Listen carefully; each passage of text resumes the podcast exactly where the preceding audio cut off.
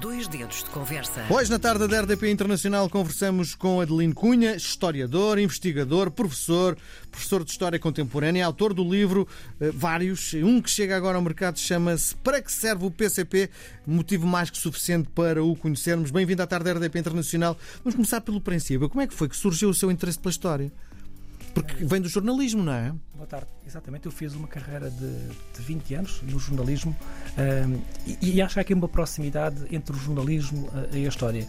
Uh, nós temos uma profunda curiosidade para entender o mundo, para interpretar o mundo e depois para descrever esse mundo de formas diferentes. Uh, os jornalistas fazem-no, enfim, usando as ferramentas do jornalismo, a metodologia jornalística, um, e eu, como historiador, fiz a, a, a, mudança da agulha com o mesmo objetivo, que é interpretar o mundo, para depois descrever lá às pessoas, usando neste caso a metodologia da história, que é, enfim, não é, tem um outro tipo de rigor, um outro tipo de contexto, um outro tipo também de sacrifício, mas dá-me uma coisa que o jornalismo não me dava, dá-me o tempo longo e uma certa oportunidade para estabilizar o conhecimento. Mas digo-lhe uma coisa, jornalista uma vez, jornalista até o fim da vida. Totalmente de acordo. Sim.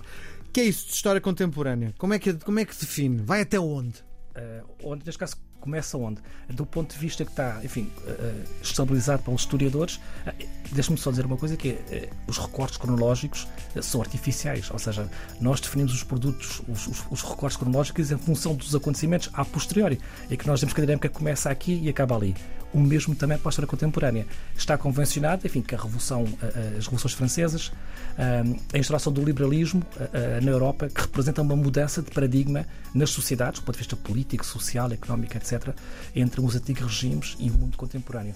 Portanto, a partir de, em Portugal, a partir de 1820, com o liberalismo, até hoje, é o Portugal contemporâneo, do liberalismo, do final do século XIX, até o mundo de hoje, não é? Sim, mas o que aconteceu exatamente o ano passado ainda não pode ser estudado como um documento histórico, não? A questão é muito pertinente, ou seja, quando é que nós podemos começar a fazer a história? Quando é que começa a amar a história? Eu, eu parece-me que vou fazer uma coisa mais ou menos óbvia, que é, nós estamos muito próximos ainda dos acontecimentos, não temos duas coisas, não temos a distância suficiente para entender o que está a passar, porque é uma dinâmica que está ainda em curso, está incompleta, e, e por outro lado não temos também, no fundo, fontes estabilizadas, no sentido de serem fontes credíveis que nós possamos acionar. Talvez o caso que está a passar na Europa e no Médio Oriente também, destas duas guerras, nós somos capazes, como historiadores e também como jornalistas, de dar contexto, no fundo, explicar ou tentar explicar como é que se chegou ao conflito, mas não somos capazes de ter uma resposta definitiva sobre porque é que as coisas aconteceram. Uhum. O conhecimento é muito previsório e quanto mais perto do acontecimento, maior é essa dificuldade. E também, já agora, maior é o estímulo. Sim. E o que é que lhe atrai tanto nesta fase de, de nesta, nesta época?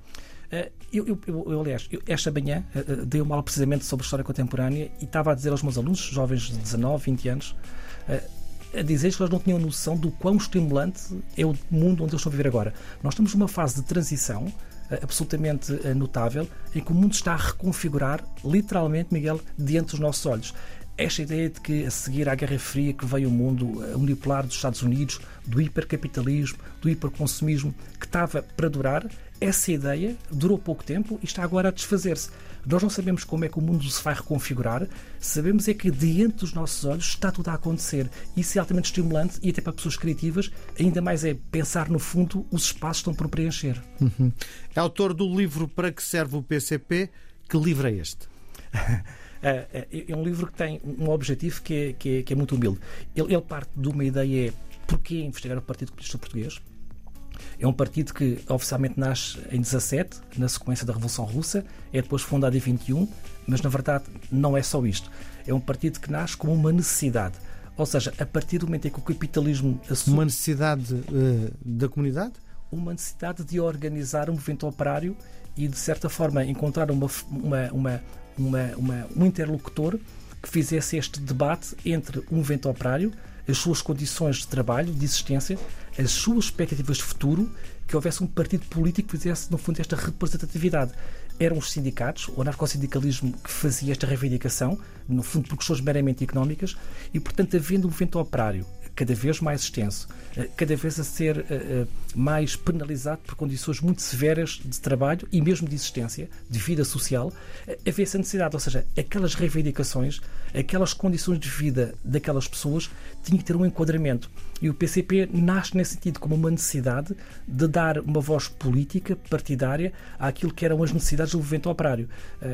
Depois passa, como passam todos os partidos comunistas, por um processo chamado de bolchevização, em que, no fundo, os partidos se transformam uh, em partidos de caráter leninistas, com uh, quadros profissionais, com uma disciplina centralizada muito forte, e o PCP demorou muito tempo, e isto é uma marca que o PCP tem, demorou muito tempo a completar este seu processo de bolchevização, porque tem uma singularidade. Uh, o PCP nasceu dentro do anarcossindicalismo e tornou um processo de bolchevização, ou seja, de disciplinização, muito mais longo do que os outros partidos europeus. E é também por isto, se calhar, que o PCP ainda existe hoje como existia há 100 anos. Sim. Bom, um, ehm, disse que a fundação do PCP foi em 1917, na altura da. Em 21. Sim, em 21. Mais ou menos a, a, seguir à Bolchevique. A, a, a Revolução Russa. Bom, um, ehm, porquê é que o partido não se renovou? Uh, a, a pergunta é curiosa e estou a hesitar neste sentido. É frequente essa pergunta ser feita. Uh, uh, eu queria enfim, não tendo a, a, a indelicadeza de responder com a tua pergunta, mas partiu da minha reflexão. Quando nós pedimos, nós, sociedade, eh, eh, ao PCP que o PCP mude, o que é que se está a pedir exatamente? Porque o PCP tem uh, aquilo que eu no livro descrevo como um sistema de identidade que tem aqui algumas características que explicam uh, porque é que o PCP dura há 100 anos.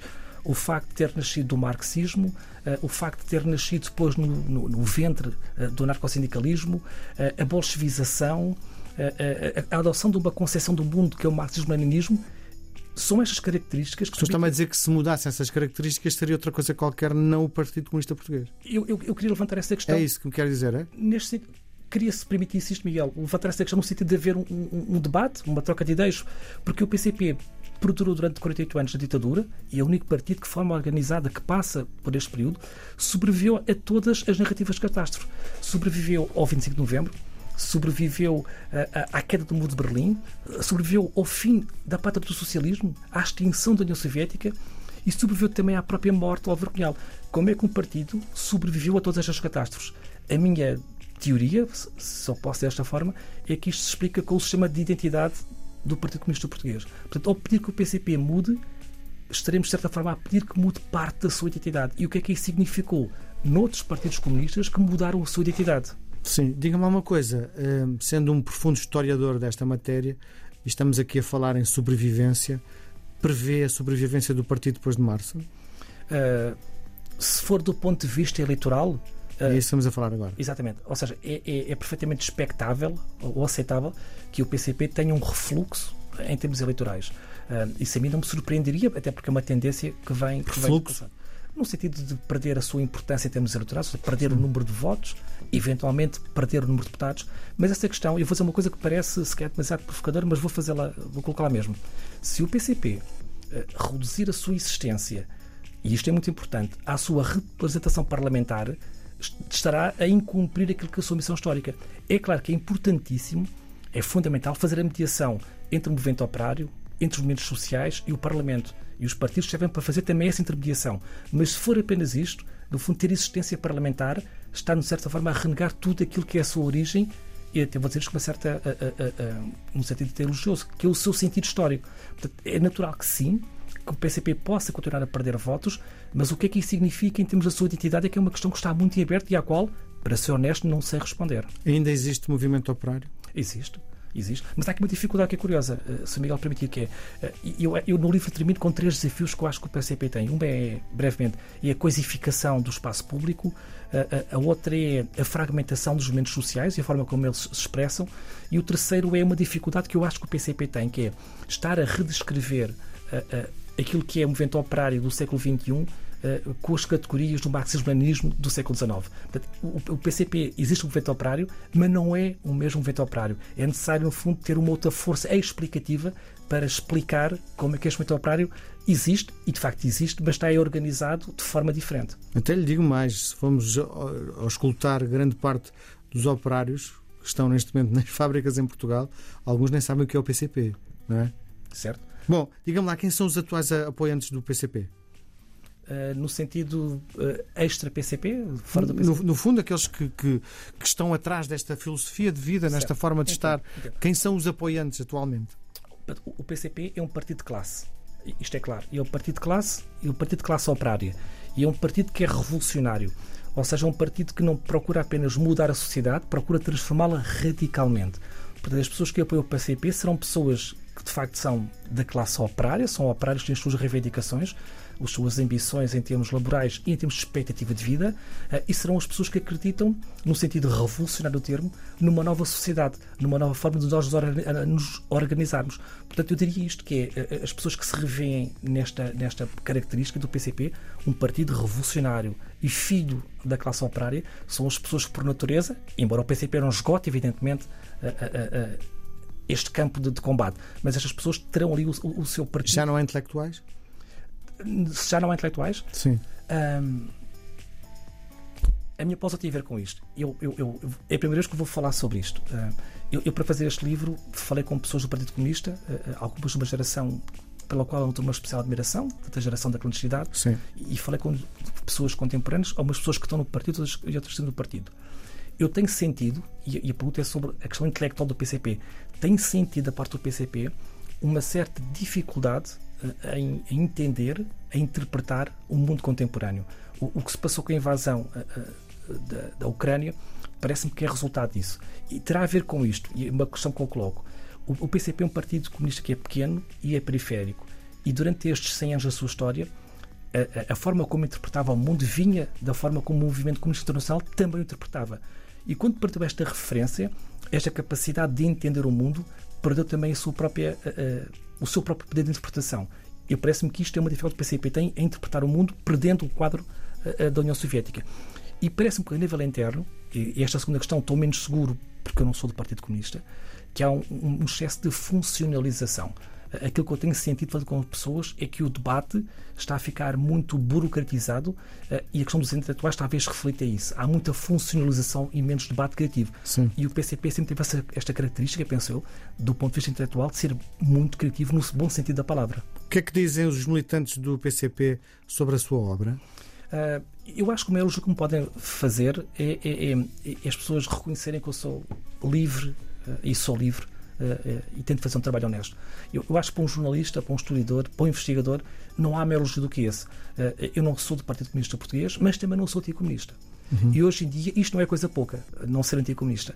eu não tenho essa, essa perspectiva, não sou ressentido, não venho do partido, não vou contra o partido e tenho esta liberdade intelectual. E as pessoas uh, reconhecem isso. Isso para mim é um enorme gosto. Eu apresentei o livro no Porto há pouco tempo, foi Manel Love, um historiador, enfim, muito conceituado uh, uh, e eticamente à prova, à prova de bala, que foi também deputado do PCP durante esta legislatura, embora um período muito curto, e as palavras do Manaloff como historiador, ou seja, ele postou o escrutínio do livro, deixaram-me muito confortável, porque esta ideia da liberdade e da independência permite que nós discordemos respeitando-nos. E o PCP dá-me esse espaço de me reconhecer a minha, a minha liberdade intelectual. Sentiu quando fez a investigação deste livro, para este livro, quando andou a investigar no aparelho do próprio partido, que toda a gente ganha a mesma coisa, que é uma sociedade dentro do, do aparelho sem classes, tanto o dirigente mais importante como a pessoa que abre a porta na sede ganha exatamente o mesmo salário? Ah, honestamente não sei responder à pergunta porque não, não, não tenho essa, essa informação. Mas em termos de estrutura partidária, a sua verticalização, a forma como está estruturada, eh, os próprios eh, princípios do centralismo democrático, a forma como o partido se pensa coletivamente, eu parece-me que isso se mantém eh, ainda bastante, bastante acentuada. Não sou capaz de projetar, Miguel, em termos das remunerações. Sim, a tentativa é tentar perceber se aquilo que é, do ponto de vista filosófico, está acontecendo do ponto de vista prático, não é? Uh, no fundo, uma sociedade sem classes no aparelho do, do, do próprio partido. Não tendo resposta, passamos para a próxima. do ponto de vista ideológico, o que é que mudou no PCP ao longo destes quase 100 anos? Mais de 100 anos. Uh, do ponto de vista ideológico, eu diria que o PCP mantém-se, curiosamente, onde sempre esteve ou seja, em termos ideológicos, continua a ser um partido marxista-leninista, continua a ser um partido da classe operária. Rumo ao socialismo? Rumo ao socialismo. Aliás, se nós tivermos a curiosidade de ir uh, eh, um, eh, ao programa do PCP, o PCP mantém-se como um partido revolucionário e um partido que defende a transformação profunda da sociedade. A questão que os comunistas colocam é muito pertinente, que é não sabem a quando nem como, Mas a perspectiva revolucionária da transformação está toda lá. E não mudou durante estes 100 anos. Mudou porque tem que se adaptar à realidade, não é? E o PCP está numa situação de refluxo, parece-me a mim. Aliás, o próprio militante, que é um, uma publicação específica para os códigos do Partido Comunista, fala muito sobre isto, que o PCP está, no fundo, a concentrar as suas forças para depois poder reagir. O PCP não sabe neste momento como é que vai ser a mudança de regime, como é que a nova sociedade se vai construir, mas continua a, a acreditar nessa mudança. Uhum. Acredita na sobrevivência? O historiador, o historiador acredita na sobrevivência?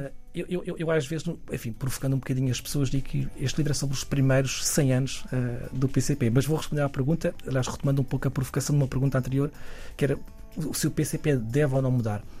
Num sentido muito uh, simples, sem ser simplista, a, tal, a questão talvez se possa colocar assim: se o PCP não mudar, pode correr o risco, tal como os partidos comunistas, de morrer eleitoralmente no entanto, se o PCP uh, uh, mudar... Mas há pouco dizia-me que não era importante que eleitoralmente... Daí eu ter dito isso. Sim. Usei o de verbo mesmo propósito. Mesmo sentido, se o PCP mudar alguma coisa, poderá correr o risco de morrer eleitoralmente de uma outra forma, de forma mais lenta. Daí responder à sua pergunta, que é tudo o que for centralizar a sua existência na questão eleitoral, que é muito relevante, é para isso que os partidos existem, mas o PCP tendo esta vou usar uma expressão se calhar demasiado. Uh, Até do, do ponto de vista do financiamento, não é? Os deputados têm um determinado salário que, em princípio, os deputados do PCP entregam ao Comitê Central para, enfim, distribuir a riqueza pelos restantes membros do, do partido, não é? Mas eu acho que o PCP é capaz de ser os partidos que não têm sequer um problema eh, financeiro. sim. Eh, parece que a questão não se coloca em termos financeiros. No fundo, coloca-se na própria existência do partido enquanto um conjunto de pessoas que tem uma, um conjunto de valores que se reporta a uma ideologia que lhes permite ver o mundo da mesma forma. E a questão que se coloca é um pouco essa, não é? Até quando é que as pessoas vão ter este conjunto de valores partilháveis entre si para ter, no fundo, um sentido de rumo uh, uh, para alguma coisa nova? Sim, onde é que andou a fazer a investigação para produzir a obra? Este livro, no sentido prático, foi escrito em poucos meses, em seis meses que escrevi o livro, mas tem atrás de si uh, muitos anos. Ou seja, no sentido prático, tem talvez uma década de estudo atrás de si. Tem uh, uh, os outros livros que eu fiz sobre Álvaro Cunhal, sobre o Jumel Fogaça, o meu primeiro doutoramento sobre o exílio do Partido Comunista Português, um outro livro que eu comecei a fazer, que entretanto tive que parar porque o livro não se deixa escrever. Portanto, todo este livro bebeu de mais de 10 anos de investigação. Depois, a, sua, a forma como ele foi concebido foi muito induzido pela guerra na Ucrânia. Uhum. No sentido que as pessoas diziam o PCP não serve para nada, porque nem é capaz sequer de explicar o mundo. E depois podemos, como é que o PCP ainda existe? E foram estas questões que me deixaram uh, curioso e que me levaram a escrever o livro, no fundo, juntando tudo isto, conhecimentos de, de, de uma década ou mais. Uhum. E afinal, para que é que serve o PCP? Uh, eu, como o Miguel disse há pouco, eu fui jornalista e nunca se deixa de ser jornalista, não é? É para o resto da vida, não é? E é muito mais estimulante fazer as perguntas eh, do que responder a elas. O livro não responde diretamente às perguntas, ou seja, para que é que serve o PCP, mas deixa alguns desafios no final, diria que é pontos de reflexão sobre para que é que servem os partidos políticos, não é? No fundo, servem para tomar o poder uh, uh, e para mudar as sociedades. Uh, o livro não sendo taxativo na forma, porque não pode ter essa validade, não é? Eu não posso, como historiador, dizer ao PCP o que é que, para que é que o PCP serve, é? seria até uh, indelicado da minha parte. Mas tento, no fundo, colocar uma série de desafios sobre como é que o PCP pode interpretar a mudança, que é o grande desafio de hoje. Um livro sem resposta? Uh, aparentemente sim, porque o livro não tem essa validade. Pretende se calhar abrir um debate. E, e parte, se calhar, disto que, que é muito revolucionário.